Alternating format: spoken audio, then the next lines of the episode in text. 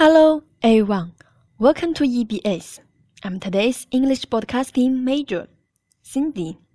Today, I will share some nice essays and songs with all of you. I believe these nice articles can make you full of power, which help you gain your glory and work to your success. Hello，大家好，欢迎来到 EBS，我是今天的英语电台主持人 Cindy。今天 我将和大家一起分享美文与歌曲。我坚信这些美文可以让你充满正能量，它们甚至可以帮助你获得属于你的荣耀，也可以帮助你走向成功的殿堂。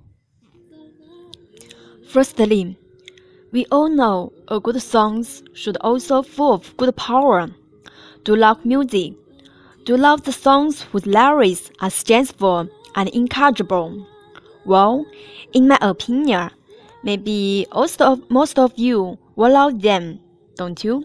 So, check now. Let's listen to some powerful music, such as the intro tune, the red song. 首先呢，让我们先来分享一些好歌吧。真正的好歌应该是充满正能量的。你喜欢音乐吗？你爱那充满能量之词的歌吗？你觉得真正的好歌应该怎么样？在我看来，大多数人是喜欢好歌的。难道不是这样吗？现在，让我们一起来听范玮琪最初的梦想——闽南民歌《红日》吧，感受歌曲带给我们的震撼。细想红日，不正是初升的太阳吗？而少年的我们，正如这红日，初升的红日。只要我们不断向命运发出挑战，将来的我们。便是那日中天，闪闪发光，照耀大地。音乐播完，相信此时此刻的听众们定是热血沸腾的。接下来，让我们来感受文章的力量吧。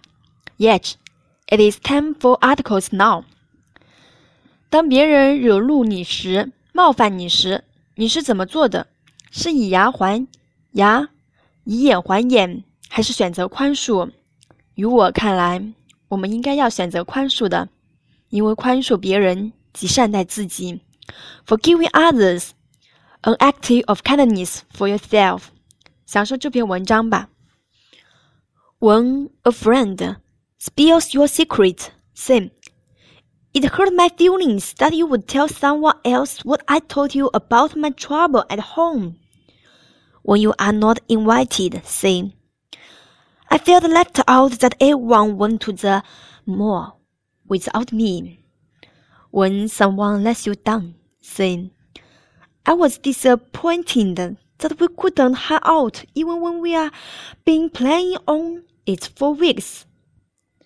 By bringing the subject up, you are giving your friend a chance to apologize himself.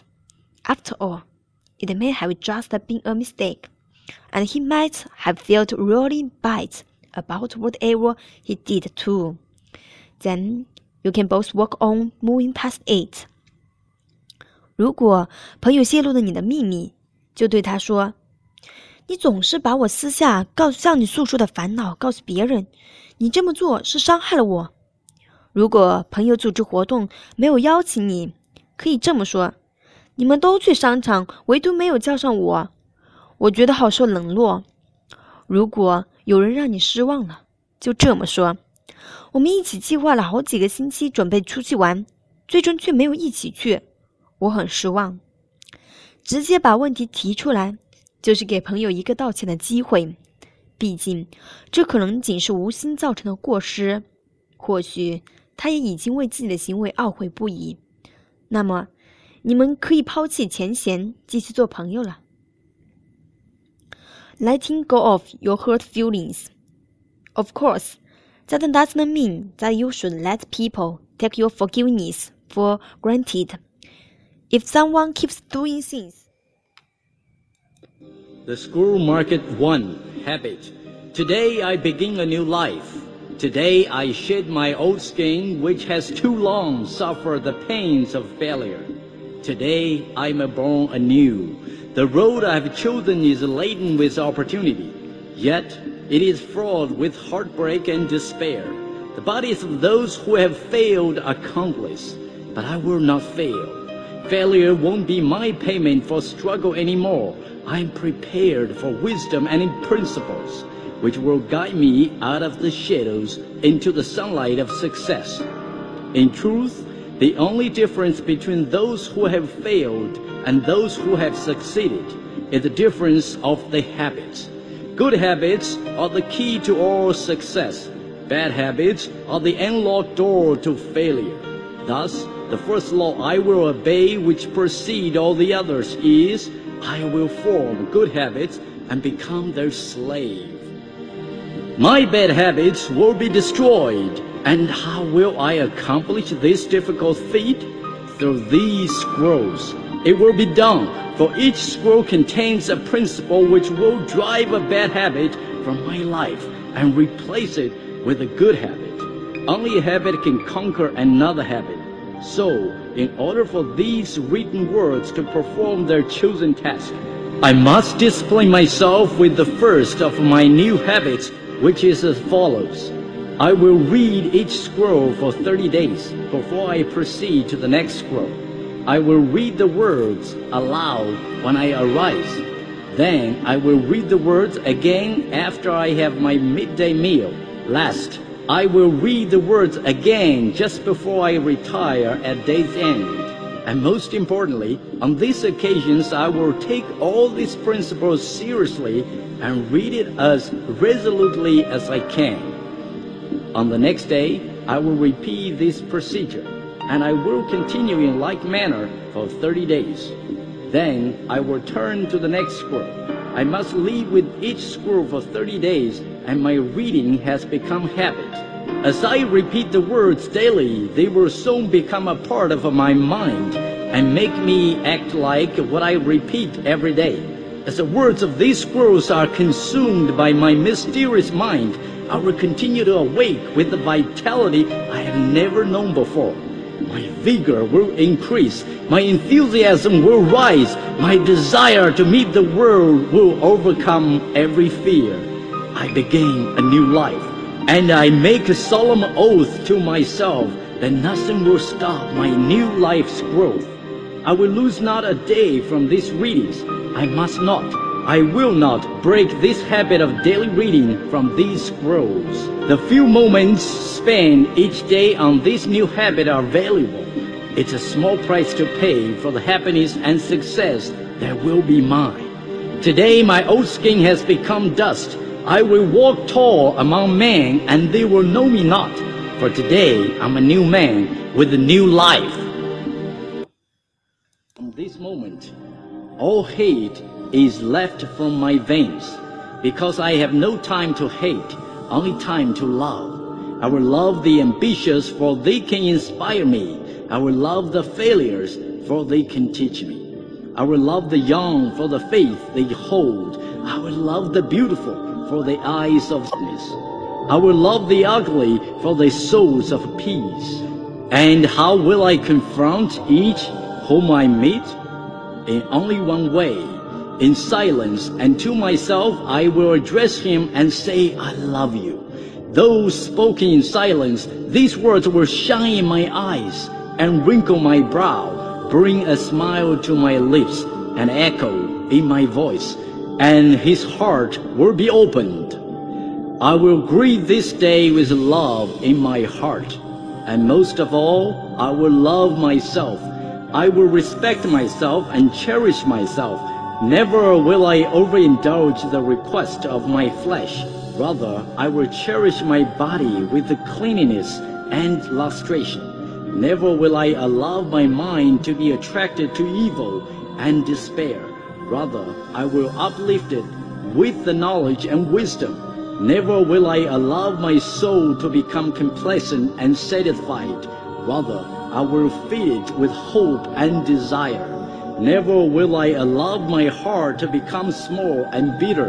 Rather, I will share it and it will grow and warm the earth. I will breathe this day with love and I will succeed. The scroll marked three. I will persist until I succeed. I will persist until I succeed. I recognize that each day I'm tested by life. If I persist, if I continue to try, if I continue to charge forward, I will succeed. I was not delivered unto this world in defeat, nor does failure course in my veins. I am not a sheep waiting to be prodded by my shepherd. I am a lion, and I refuse to talk, to walk, to sleep with the sheep. I will hear not those who weep and complain, for their disease is contagious. Let them join the sheep. The slaughterhouse of failure is not my destiny. I will persist until I succeed. The prizes of life are at the end of each journey, not near the beginning and it is not given to me to know how many steps are necessary in order to reach my goal. Failure I may still encounter at the thousandth step, yet success hides behind the next bend in the road. Never will I know how close it lies unless I turn the corner. Always will I take another step. If it is no use, I will take another, and yet another. I will persist until I succeed. I will never consider defeat, and I will remove such words and phrases from my vocabulary. Impossible, cannot, out of the question. They are the words of the fools. I will avoid despair.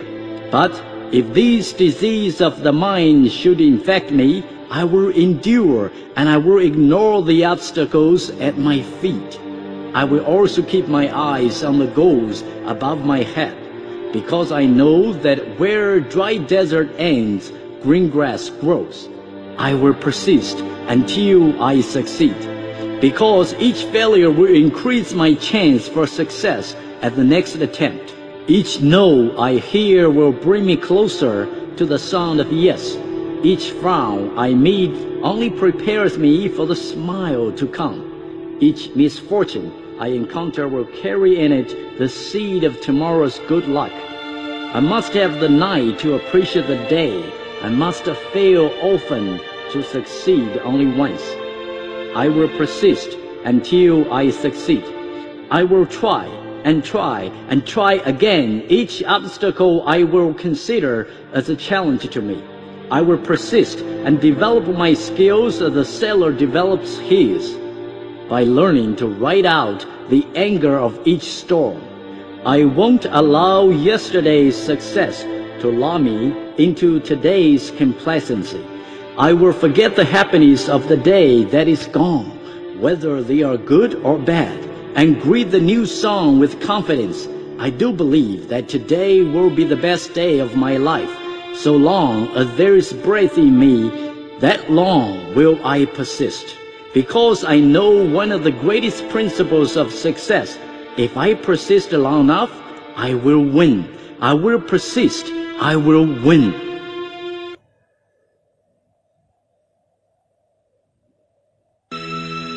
The Scroll Marked 4. I'm nature's greatest miracle. Since the beginning of time, never has there been another with my mind, my heart, my eyes, my ears, and my mouth. None that came before, none that live today, none that come tomorrow can walk and talk and move and think exactly like me. I'm different from each. I am a unique creature. I am nature's greatest miracle. Within me burns a flame which has been passed from generation and uncounted. Its heat is a constant irritation to my spirit to become better than I am, and I will. I will fan this flame of dissatisfaction and proclaim my uniqueness to the world. None can duplicate my brush strokes. None can duplicate my handwriting. None has the ability to act exactly as I. Henceforth, I will capitalize on this difference, for it is an asset to be promoted to the fullest. I am nature's greatest miracle. I will never imitate others. Instead, I will place my uniqueness on display. I will proclaim it. I will sell it. I will begin now to accent my differences, hide my similarities. I will apply this principle to all my aspects. I will be different from all others and proud of the difference. I am a unique creature of nature. I am rare, and there is value in all rarity. Therefore, I am valuable. I am the end product of thousands of years of evolution. Therefore, I'm better equipped in both mind and body than all the emperors and wise men who preceded me. But my skills, my mind, my heart, and my body will rot and die, lest I put them to good use. I have unlimited potential. Only a small portion of my brain do I employ. Only a paltry amount of my muscles do I flex. A hundredfold or more can I increase my accomplishments, and these I will do beginning today. I won't be satisfied with yesterday's accomplishments. I won't indulge in self-praise. I can accomplish far more than I have, and I will. Why can I stand that miracle today? I'm nature's greatest miracle. I'm not on this earth by chance. I'm here for a purpose, and that purpose is to grow into a mountain, not to shrink to a grain of sand. Henceforth, will I apply all my efforts to become the highest mountain of all, and I will strain my potential until it cries for mercy. I will increase my knowledge of mankind. I will practice and improve my skills, for this is the foundation of my career. Also, will I seek constantly to improve my manners and graces, for they are the sugar to which all are attracted. I will concentrate my energy on the challenge of the moment, and my actions will help me forget all else. I am nature's greatest miracle. No beast, no plant, no rock, no lake have the same beginning as I, for I was conceived in love and hope. In the past, I have not considered this fact, but I will henceforth shape and guide my life. I am nature's greatest miracle. I know not defeat. I will eventually succeed. And with each victory, the next struggle becomes less difficult. I will win, and I will become a great one, for I am unique. I'm nature's greatest miracle. 以上就是今天的所有节目了，希望每个听众都喜欢今天的节目内容。在节目的最后，我想送一句箴言给各位听众：爱自己最好的方式就是让自己优秀起来。这里是英语电台七十八点 FM，欢迎大家每晚锁定。我是今天的主播 Cindy，各位听众再见。